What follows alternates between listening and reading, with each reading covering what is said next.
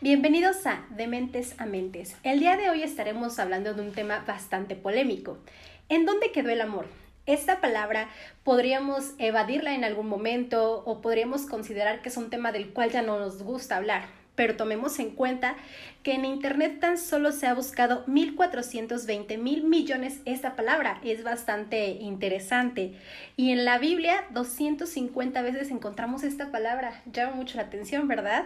Y bueno, para el tema del día de hoy estaremos con nuestra invitada Alejandra Nedín Tepox Martínez. Ella es egresada de la Facultad de Psicología de la UNAM y actualmente está laborando como terapeuta e impartiendo cursos, talleres y diplomados en la Asociación Psicológica Integral. Tengo entendido, Alejandra, que no es el único podcast al que has participado, entonces estás llena de conocimientos. ¿Cómo te encuentras el día de hoy? ¿Cómo te sientes al estar el día de hoy con nosotros? Hola María, muchas gracias por la invitación. La verdad estoy emocionada y pues vamos a empezar. Muy bien, y para entrar ya de lleno a este tema, me gustaría que nos contestaras una pregunta, como lo decía al inicio, que nos da miedo. ¿Qué es el amor, Ale? Es la pregunta del millón. ¿Qué es el amor? Bueno, tenemos la definición de la RAE o de Wikipedia en la que básicamente te dicen que es un sentimiento que implica desear todo lo bueno a alguien, ¿no? Eso es el amor. Un sentimiento que te hace desearle lo mejor a otra persona. Sin embargo, creo que tiene como muchos matices y toma tanta complejidad como personas en el mundo, ¿no? Todos tenemos una definición diferente y particular que hemos construido eh, con nuestras experiencias, que hemos construido con los conocimientos, con tus curiosidades, con lo que lees, con lo que ves en las películas y con lo que vives, ¿no? Tenemos esta parte en la que nos abrimos y amamos a todo el mundo o esta parte en la que nos cuesta trabajo decirle te quiero o, o construir este vínculo, ¿no? Para mí es un vínculo que se construye, en el que se elige y tiene como una duración, ¿no? Dura tanto como lo elijas, dure tanto como lo construyas. Ok, entonces a partir de esta duración estarías diciendo que esta frase que mucho tiempo nos hemos repetido de amor a primera vista no es cierta. Sí, pero no sería amor.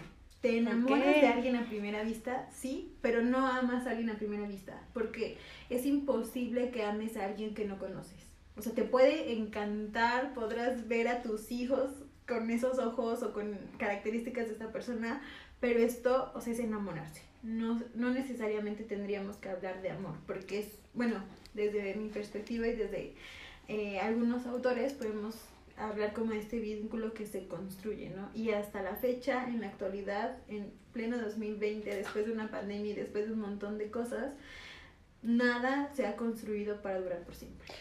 Claro, y creo que es algo que estás mencionando muy importante, porque justo quisimos abordar el tema eh, en la actualidad, porque estamos viendo que ya no es el mismo romanticismo o ya no es el mismo punto de enamoramiento o amor de años atrás o de experiencias mundialmente hablando anteriores que ahorita que nos encontramos no solo con medios de comunicación diferentes, no solo con formas de educar diferentes, sino con una pandemia que podríamos decir una pandemia no solamente nos viene a afectar como esta parte de encierro y no, el encierro nos lleva a estar con la persona que nosotros creíamos amar o que nosotros visualizamos como, ah, es mi pareja, pero cuántas veces nos preguntamos, el estar con esta pareja aún la sigo amando o cuánto tiempo puedo estar con esta pareja juntos. Y vemos que no es como un dato nada más este, que se está diciendo, sino que han aumentado los divorcios e incluso en plena pandemia. Entonces nos damos cuenta que sí hay cierta modificación de la relación que se tiene las parejas en una pandemia y en la actualidad por los medios de comunicación que en la anterioridad, ¿no crees? Creo que la pandemia solo vino a a que resignifiquemos, ¿no? Nos ayuda a resignificar como por qué estás con alguien, ¿no? Y aquí podemos hablar de por costumbre, por rutina, porque lo amo, porque lo elijo cada día, porque pues ya llevo cinco años y qué hueva empezar a, a construir como una relación con alguien más, depende de la edad que tengas, depende de las metas que tengas, y porque al final de cuentas creo que después de cierto tiempo te acostumbras a estar, ¿no? La pandemia nos ayuda a resignificar por qué estamos con la persona que estamos, ¿no? Y puede ser en pareja, puede ser en familia, puede ser de roomies, puede ser de novios, o sea, nos ayuda como a, resignificar los diferentes vínculos que hemos establecido a lo largo del tiempo, ¿no? En los que empiezas a ver qué amigos extrañas y por qué los extrañas, ¿no? Si extrañas a este amigo con el que te ibas de fiesta, si extrañas a este amigo con el que hablabas como de temas profundos a las 3 de la mañana o a las 5 de la tarde y te ayuda a resignificar, ¿no? ¿Qué es lo que es como esta pausa o este momento en el que te permites ver quién está en tu vida y por qué está en tu vida? Acabas de decir una palabra que creo que no solamente a mí me ha movido en algún momento, sino como a población general, que la costumbre. ¿Por qué estoy con una, la rutina? Exacto. El estar, el estar con una persona es porque realmente la amo. Me, me, hablabas hace un momento que no es amor a primera vista, sino enamoramiento a primera vista y que se tiene como diferentes etapas para llegar al amor. Entonces, ¿qué tanto de eso realmente es amor o es costumbre? Pues creo que esto podríamos ejemplificarlo, podría quedar claro con dos diferencias, ¿no? Cuando eliges a alguien por la persona y cuando es circunstancia. Es decir, una circunstancia es, eh, somos compañeros de trabajo o de repente tuvimos que hacer un trayecto, un viaje, una estancia juntos y nos dimos cuenta que tenemos cosas en común. Esto es circunstancia hasta que lo llevas a otro ámbito, ¿no? Por ejemplo, si es de trabajo y lo llevas con amigos y es como, ching, no vuelve a ser invitado por mis amigos o mis amigos me manifiestan como, oye, eh, te ves raro o, o, cambia algo cuando estás como con esta persona, ¿no? Y entonces elegir a una persona significa decir, tiene un montón de virtudes, pero también tiene un montón de cosas que no me gustan, pero me gusta estar con ella, ¿no? Elijo estar con esta persona, elijo descubrir, aprender, conocerla y por eso estoy con ella. A diferencia de que la rutina, la rutina es inevitable, inevitable Claro. O sea, en algún momento todos caemos en la rutina, laboralmente, personalmente, sí, justo, no solo en el amor. Sí, sí, sí. O sea, la rutina tiende a ser como esta esto que tienes que hacer y ya lo sabes, ¿no? Como esta certidumbre, como lo que ya saber qué va a pasar, ¿no? Que es algo que también nos trajo la pandemia, como que ya no sabemos qué va a pasar mañana, ¿no? Si el semáforo va a estar en rojo en verde, si vas a poder salir o no, que de repente tenías como una actividad normal y creías que esto era del gobierno y de repente dices como, ching, ¿cuántos muertos? O cuántos lugares cerrados o cuánto se restringió tu vida. Entonces creo que va más enfocado a que la, la, rutina puede llegar a ser inevitable. No puedes acostumbrarte o sobrevivir con la rutina, pero no te vas a acostumbrar a acoplarte con alguien que no, elige, que no elegiste o que no estás con esa persona por las razones adecuadas. Entonces, o sea, me puedo llegar a acostumbrar o puedo llegar a tener una rutina con esta persona, pero se volvería amor cuando identifico que a pesar de que ya veo que es una costumbre o más bien que ya tenemos una rutina, de que ya vi que tiene defectos, entonces no solamente, ok, es rutina, sino realmente me gusta estar con esta persona y me hace sentir bien. Sí, como hablamos de que el amor es un sentimiento, o sea, no es algo que dices, pum, cinco minutos y ya, porque esas son las emociones, ¿no? Esto es como está duro de los amores o estas personas que se enamoran en el transporte, ¿no? ¿Cuántas veces nos ha pasado o hemos visto que de repente estás en el metro, en, en el camino, eh, en una plaza y de repente volteas a ver a alguien que te gusta, o sea, que dices como, wow, qué hombre tan guapo, qué mujer tan, tan linda o tan hermosa y sientes que, o sea, sería maravilloso y, y ves a tus hijos como con características similares de esta persona, ¿no? Pero esto es, o sea, esto es atracción, no es algo necesario para cimentar el sentimiento, o sea, te tiene que gustar algo de la persona, ¿no? Puede ser físico, puede ser los dientes, los ojos, algo te tiene que gustar, esto es atracción.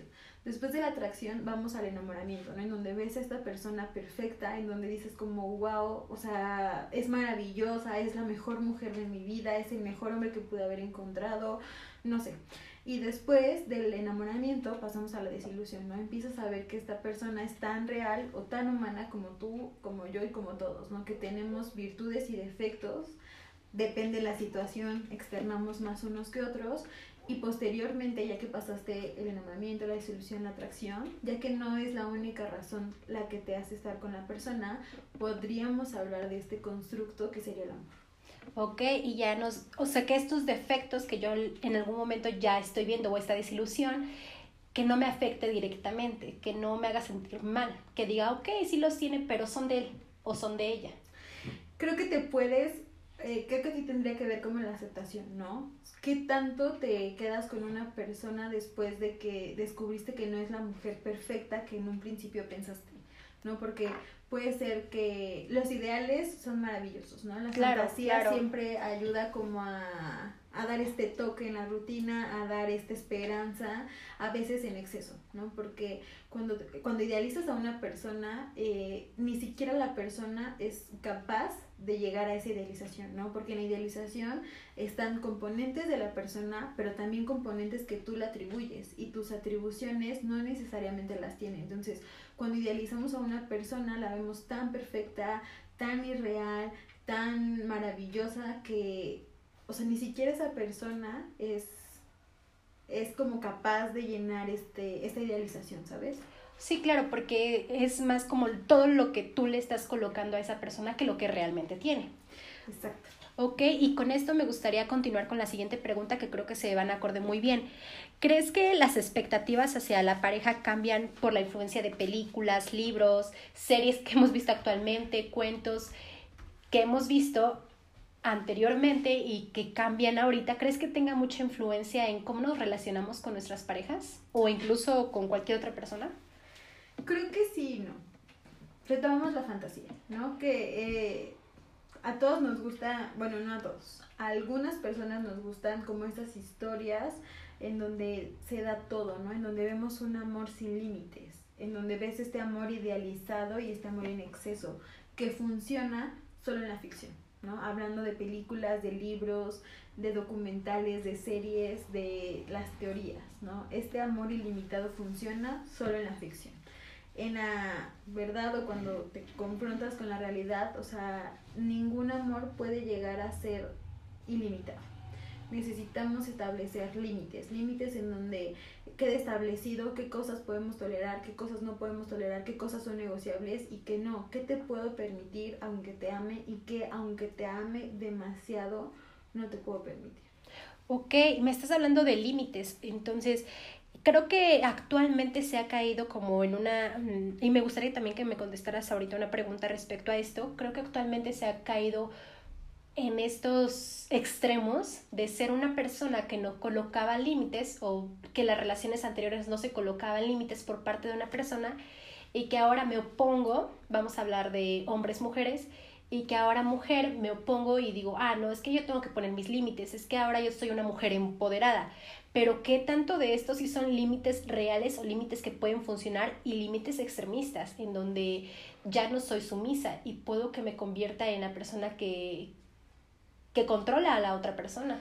Creo que eso tiene que ver con la personalidad de cada uno de nosotros, ¿no? Porque lo que yo puedo decir como esto no te lo tolero o si rebasas este límite que yo establecí porque este límite es necesario, para poder establecer un límite necesitamos saber cuáles son los límites que nosotros tenemos como personas. ¿Sale? No podemos llegar a decirle al otro, ¿sabes qué? Esto te lo puedo tolerar, esto no te lo puedo tolerar, solamente así porque sí. O sea, necesitamos reconocer nosotros que ni el límite es el cielo, ni con que lo pienses se va a hacer realidad, ¿no? Entonces, al aceptar esta realidad de que ni el límite es el cielo, ni eres capaz de hacer todo porque lo desees, porque lo pienses o porque lo merezcas, creo que empezamos a reconocer que hay cosas o que hay eh, temas que no se pueden tocar o que no puedes permitir como persona, ¿no? Por ejemplo, que esto se va a un extremo porque si hablas de estas mujeres empoderadas, radicales o que se van a un extremo en decir como de me ves feo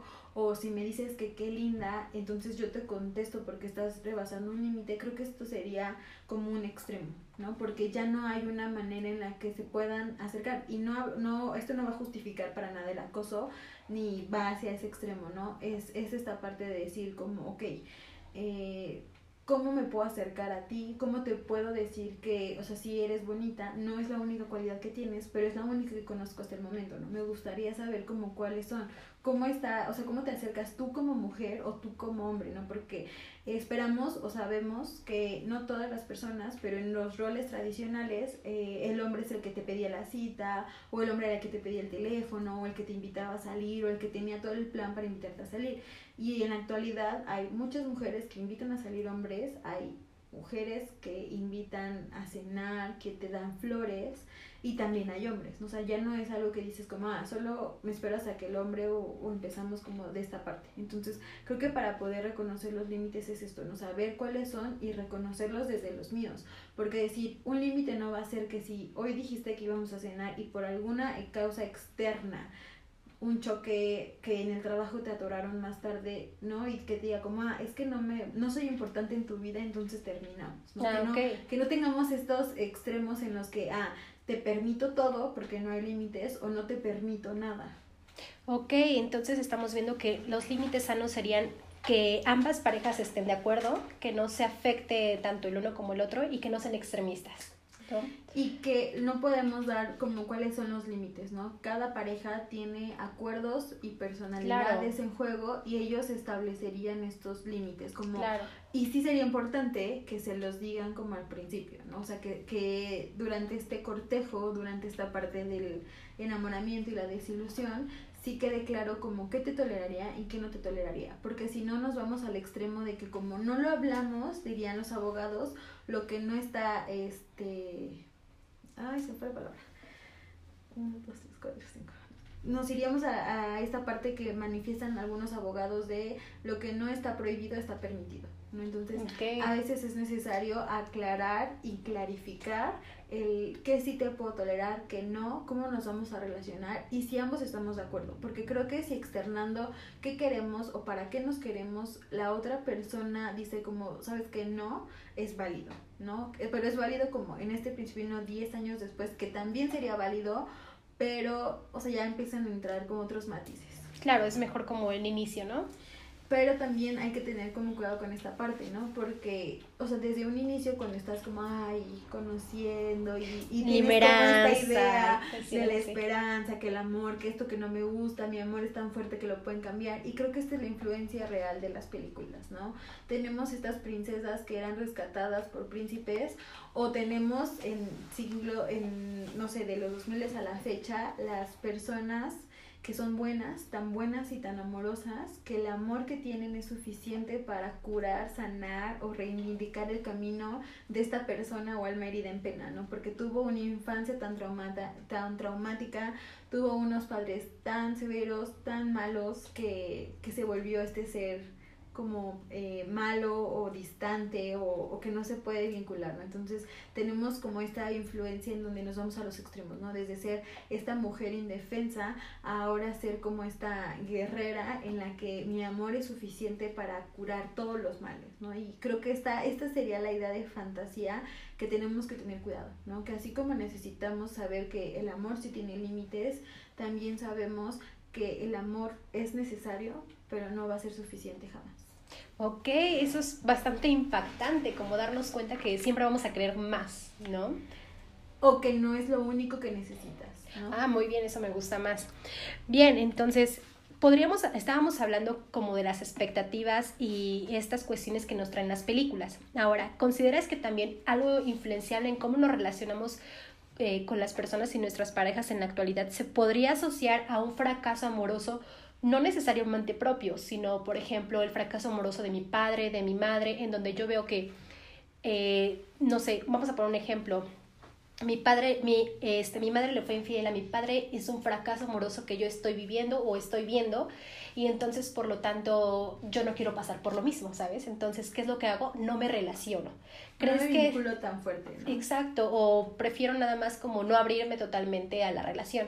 ¿Consideras que sí tendría que ver cómo nos relacionamos actualmente con algún fracaso amoroso que hayamos experimentado propio o por algún familiar cercano o alguna persona cercana a nosotros? Sí y no. Creo que eh, no podemos como totalizar o generalizar. No podemos generalizar esto, ¿no? No podemos decir como, ah, es que tuvo una infancia tan difícil, entonces no sé, no. Creo que no podemos generalizar porque hay un montón de componentes que, que se juegan, ¿no? Claro, porque si no llegaríamos, si no llegaríamos a este punto de todos los hombres son iguales, ¿no? Si es que generalizamos. Ok, entonces, si no es generalizar, ¿qué, qué, en qué podríamos influenciar el fracaso amoroso a las relaciones actuales? Creo que podríamos eh, tener varios, varias causales de este fenómeno, ¿no? Una de ellas podría ser el miedo. El miedo es una emoción que tiene como toda una publicidad negativa de que es malo, de que no tienes que tener miedo, de que tienes que ser valiente todo el tiempo, de que no hay límites y, tenemos como mucha esta influencia ahorita, ¿no? En la actualidad como de eh, el miedo es malo o no hay que tener miedo, si tienes miedo hazlo con miedo y cuestiones de este estilo, ¿no?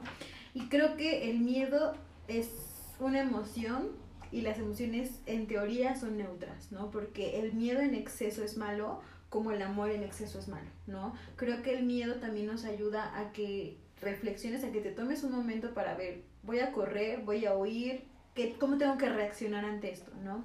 Y el miedo a que nos lastimen, el miedo a que nos critiquen como nosotros a veces llegamos a criticar a las mamás, a las abuelas, a las amigas, a las vecinas, hace que no puedas o que impides o que trates o que te obsesiones con tratar de evitar este mismo patrón, ¿no? Y al obsesionarte lo único que estás haciendo es como, como de alguna manera eh, repitiéndolo. Como un patrón de conducta inverso, ¿no? Exacto. Ok, bien, entonces, ¿consideras que ya tomando en cuenta lo que hablamos en el inicio de que todo se ve influenciado cómo nos relacionamos actualmente y los medios de comunicación ya no son los mismos. Nos encontramos que la imagen que estamos viendo, si bien debe de haber una atracción física, pero ya ni siquiera eh, cuando terminamos una relación es vamos a hablar.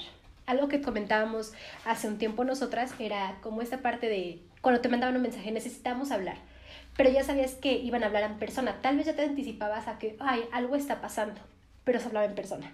Ahora ya no es ni siquiera vamos a hablar, Creo, creo que fue un aprendizaje social, ¿no? O sea, eh, todo el mundo teníamos como, aunque no te hubiera pasado, pero ya sabías que tenemos que hablar, era como de cuidado, ¿no? O sea, era como un aprendizaje social.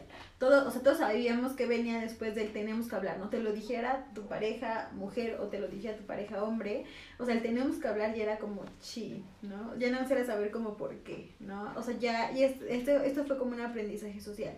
Y ahora por eh, evitar que te veas como el malo o romper el corazón y esto, o sea, lo que hacemos es como de, como no te quiero romper el corazón, no te quiero ver cuando te doy la noticia, ¿no? Y esto nos ha hecho que no sepamos de alguna manera retribuir lo que se vivió en la relación, ¿no? Creo que esta parte se vuelve muy importante porque si lo dejamos todo hacia afuera, es decir, lo que me dice el amigo, la mamá, el papá, dejamos una una parte que solo nosotros conocemos. Creo que cuando te relacionas o cuando construyes cualquier tipo de vínculo contigo, con los amigos, con la familia, en este vínculo que se construye solamente conocen como la totalidad del vínculo las dos personas. Cuando yo llego y te platico, cuando yo te cuento cómo me tratan, cuando yo te cuento mi problema, solamente te cuento una pequeña parte, ¿no?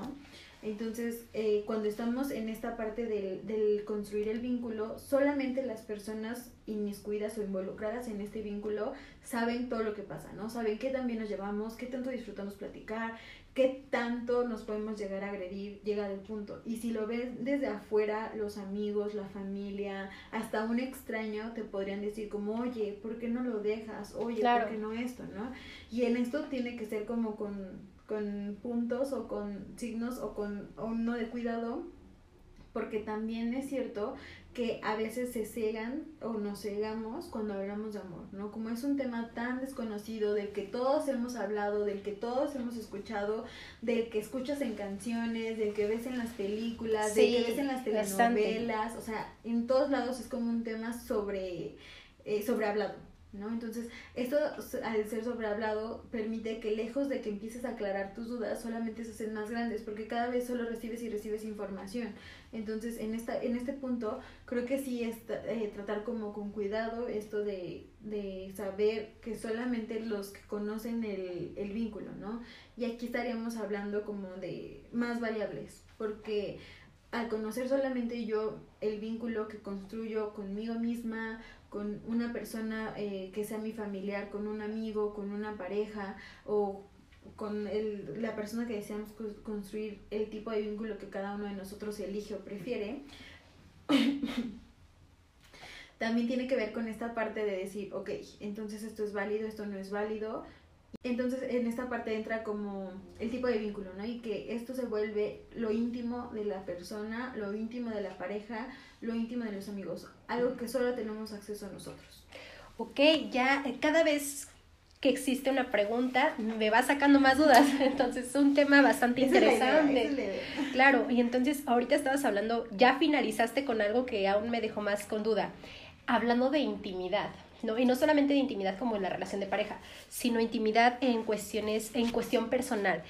Considerando y este, asociando un poquito este tema de intimidad, ¿consideras que, las que sigue existiendo metas personales y metas en pareja actualmente o que las metas solo se han convertido en personales o que solamente existen metas de pareja que nos vuelve dependientes? ¿Cómo consideras estas metas o esta intimidad que se ha relacionado con las personas actualmente? Creo que eh, se vuelve subjetivo. ¿no? Se vuelve subjetivo porque el que yo tenga metas como persona no excluye que quiera tener una pareja, no.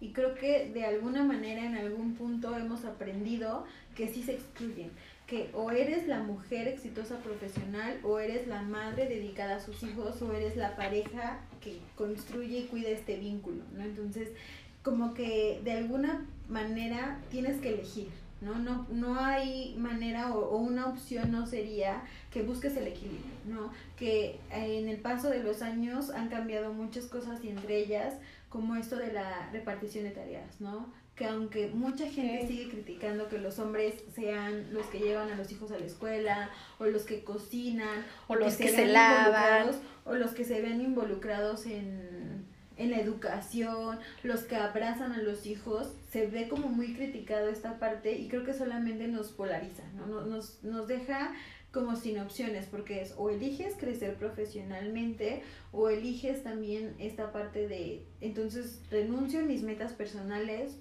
por vivir en pareja, ¿no? Creo que este tema es muy subjetivo por eso, ¿no? En películas vemos esta parte de lo dejo todo porque te amo, renuncio a todo porque te amo, pero también tenemos películas que nos enseñan otra parte, ¿no? Por ejemplo, La La Land, o sea, esta parte de, sin spoilear, de, de renunciar a la persona que amo porque elijo mis metas o porque me dieron el trabajo que yo quiero y es en otro lugar y él tiene su vida tan hecha en este lugar que aunque nos amemos, ambos Claro, es como tener una meta personal y después si esas metas personales nos llegan a unir o, o que no nos distancien y después convirtamos estas metas personales y realicemos otras metas nuevas, pero ya en pareja.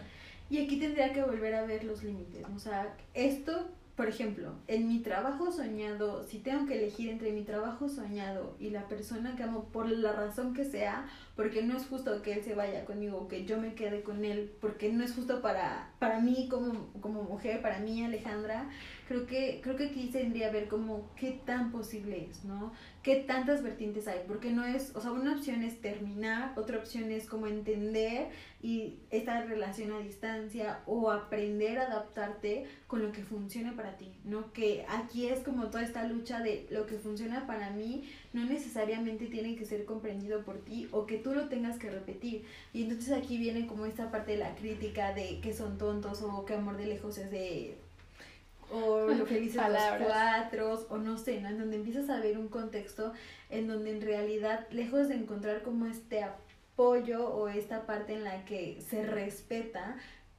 creo que esta parte de, de que de repente la red social nos puso tan cerca de todo el mundo, eh, hizo que de repente nos sintamos en comunicación pero tan alejados físicamente ¿no? o que el costo de esta comunicación es tu intimidad no ah claro las influencers se quejan de esta parte de la intimidad no sé, de repente cuando alguien te dice como, oye, estás bien, es que no has publicado nada, ¿no? O sea, como que ya te vas eh, basando tu bienestar o qué tan activa estás de acuerdo a lo que vas publicando. Sí, es totalmente como un complemento de metas personales, metas en pareja, qué tan de acuerdo está mi pareja con mis metas personales. Y qué, o sea, cuáles son estas metas o estas motivaciones que no tienen explicación y tampoco negociación. O sea, creo que todos tenemos esta parte en lo que no podría renunciar porque el precio sería mi bienestar, sería mi dignidad, sería, o sea, sería yo. ¿No? Y aunque te ame con locura, aunque seas la mujer o el hombre de mi vida, el precio sería demasiado caro. Ok, y ahora, con esto se viene una pregunta interesante. ¿Cómo no sobreponer, sobreponer, o sea, no solamente poner, sino sobreponer mis metas personales a mis relaciones de pareja sin llegar a caer en este punto de egocentrismo, de estas son mis expectativas de pareja, estas son mis metas de pareja y quiero que así sea. Creo que cuando nosotros establecemos metas o sueños, la ilusión en la que nos ve influenciada en este punto, ¿no? O sea, lo que tú quieres, lo que tú deseas, y si aparte te lo alimenta la sociedad con que lo decretes, con que lo pidas porque te va a llegar, o que lo pidas con tantas ganas hasta que Dios o la vida o los chakras o el cosmos te diga como te lo doy, y creo que no, creo que, o sea, está bien que tengamos ilusiones, que tengamos metas, que tengamos sueños, pero se van a adaptar de acuerdo a la realidad. Es decir, no podemos estar diciendo como, ah, quiero ser eh, bailarina de ballet y tengo, no sé, 30 años, no tengo ni la, ni la, o sea, como toda capacidad de elasticidad. ¿no? Y no es como que, ah, sí, lo voy a hacer porque es mi sueño, ¿no? Porque yo en esta vida vine a hacer, o sea, no, es como decir como, qué padre que, que, que sea tu meta, pero en realidad si lo, o sea, si lo comparas o, o te pones a pensar junto con la realidad, es como, no hay manera. Ya no se puede. Exacto, no hay manera, o sea, es es imposible, ¿no? Y creo que esta parte es reconocer un límite, ¿no? Que por muchas ganas y por muchos deseos que tengas de algo, a veces no es posible. Estar dentro de la realidad, ¿no? Ok, ahora Ale, nos estabas hablando hace un momento de estas metas, estábamos hablando hace un momento de las metas personales, metas de pareja, de la individualidad, de la intimidad, del amor que se tiene que tener hacia una pareja, hacia un familiar, hacia nuestro trabajo. ¿Existen tipos de amor? Sí, creo que existen, eh, bueno, no, sí existen tipos de amor. Algunos autores plantean como diferentes componentes, pero eh, un autor que me gustaría retomar, que es Stenberg, habla de la tendencia que tenemos las personas a vincularnos o asociarnos con personas que tengan historias y concepciones semejantes, pero que también dentro de estas semejanzas, semejanzas perdón, existan ciertas diferencias que te permiten como, como alimentar o que, se dé como el ambiente para que este vínculo eh, esté como recíproco, ¿no? Y aquí él establece que es como un triángulo equilátero en donde hay intimidad, pasión y compromiso, en donde estos tres, eh, el, el juego o diferente eh, cantidad de estos componentes van haciendo diferentes tipos de amor, ¿no? Desde este amor fraternal, desde este amor en el que los amigos es como este complemento tanto, pero no existe una atracción física o sexual, ¿no? O sea, ese sería como los diferentes tipos y componentes, ¿no? Creo que antes de poder vincularnos o establecer los tipos de amor que tenemos, el primer vínculo que tendríamos establecer es como con uno mismo, ¿no? Porque aunque suena cliché esto de que si no te amor propio. Sí, sí, sí, porque ahorita es como todo el mundo habla de eso, pero nadie sabe qué es, ¿no? Nadie sabe cómo se construye, nadie sabe esto, ¿no? creo que eh, aquí podríamos retomar un poco de la historia griega, en donde el oráculo de Delfos, que era este oráculo en el que se predecía como el destino de la gente, tenía dos reglas, ¿no? Una era conocerse a uno mismo y la segunda era nada en demasía, ¿no? Y creo que esto viene como muy encaminado porque antes de amar a otro, amar al mundo, amar al prójimo, amar a quien decidamos amar y de la forma en la que decidamos amarlo, creo que necesitamos reconocer como cuáles son tus virtudes, cuáles son estas partes en las que tienes que trabajar o estas partes en las que son tus áreas de oportunidades, tus defectos, depende cómo lo llames y eh, también cuáles son las limitaciones que tienes, ¿no? Es decir, no puedes ser bailarina de ballet a los 30 años porque anatómicamente, biológicamente, o sea, ya no es como la edad en la que las bailarinas están terminando o jubilando. Claro. Entonces, es como como esta realidad, ¿no? De me encanta porque, eh, no sé, el autoestima y el ego, que también es algo como demasiado hablado y que en realidad no lo tenemos tan definido, nos dicen como de si tú te lo propones lo puedes lograr, el cielo es el límite y claro que sí, échate porras, échale ganas. Los límites te los pones y tú. tenemos tantos eh, coaching, tenemos tanto eh, influencia de la psicología eh, positivista, no, positiva, de la psicología positiva este, que te, que te refuerza esta idea, ¿no? Que te sigue diciendo como, ah, sí, no hay límites, o, o piénsalo, decrétalo, y aparte tenemos mucha gente, o sea, hay testimonios de famosos, no los vamos a decir, pero que, que te fomentan eso, ¿no? Que te dicen como, es que yo lo decreté hace 10 años y esta es mi realidad, ¿no? Entonces, eh, moraleja, empieza a decretar, ¿no? Empieza a, y no se trata solo de eso, ¿no? Sino de empezar a identificar, como tú dices hace un momento, de tus límites también como persona, de tus metas como persona y... Y tus capacidades también, porque no solo vamos a reconocer lo que no puedes hacer, sino también lo que sí puedes hacer. Claro, y entonces ahí a partir de eso podemos identificar ahora sí cuáles son mis límites con una pareja, cuáles son mis metas con una pareja y cuál es el compromiso que quiero tener yo con esa persona. Y qué cosas puedo llegar a negociar, entendiendo que el otro tiene un punto de vista diferente. También. Y qué cosas es como de, híjole, aquí pues, no hay manera, ¿no? O sea, o lo aceptas así como está o no, que tampoco va a ser todo, ¿no? Porque tampoco queremos que alguien se adapte completamente, ¿no? Sí, porque entonces estaríamos cayendo en esta parte de egocentrismo del que estábamos hablando. O en esos extremos de que entonces o eres sumiso o eres el que somete. Y creo que no nada más tienes estas dos opciones, no nada más la persona si te ama se tiene que ajustar a lo que tú eres. Claro, muy bien Ale, pues creo que es un tema bastante amplio que incluso estaría muy bien recorrernos otro tiempo más, hacer otro podcast. sus preguntas para... Claro, y, y es un tema bastante amplio, pero ya en tus saberes, en tus conocimientos, me gustaría que para finalizar, desafortunadamente estamos por finalizar, me, me, me, ilustraras con una de las frases de las cuales tanto estás por la vida caminando con ellas. Mi estandarte personal. Sí, claro, e incluso estuve buscando como ¿Qué forma podría llamar yo a Ale? En algún momento llegué a pensar que era como una persona enamorada del amor, pero no, me doy cuenta que es una persona... un contexto porque así no van a decir como, oye, doctora corazón y no. No, no necesariamente. Es por eso que ya no te quiero llamar la persona enamorada del amor, sino una persona enamorada del conocimiento del amor, porque entonces no nos vamos solamente al, romanticismo, no nos vamos solamente a, ah, todo es amor, todo es pasión, todo es, no, sino del conocimiento del amor, de cómo se va brindando. Entonces, creo que ya no te llamaré la persona enamorada del amor, sino del conocimiento del amor. Y me gustaría que, que me ayudaras a finalizar este podcast con una de esas frases. Ah, esta es una pregunta muy difícil porque creo que la curiosidad eh, que tenemos todos en mayor o menor medida nos ha hecho leer o indagar sobre estas cosas que nos llaman la atención o que nos mueven.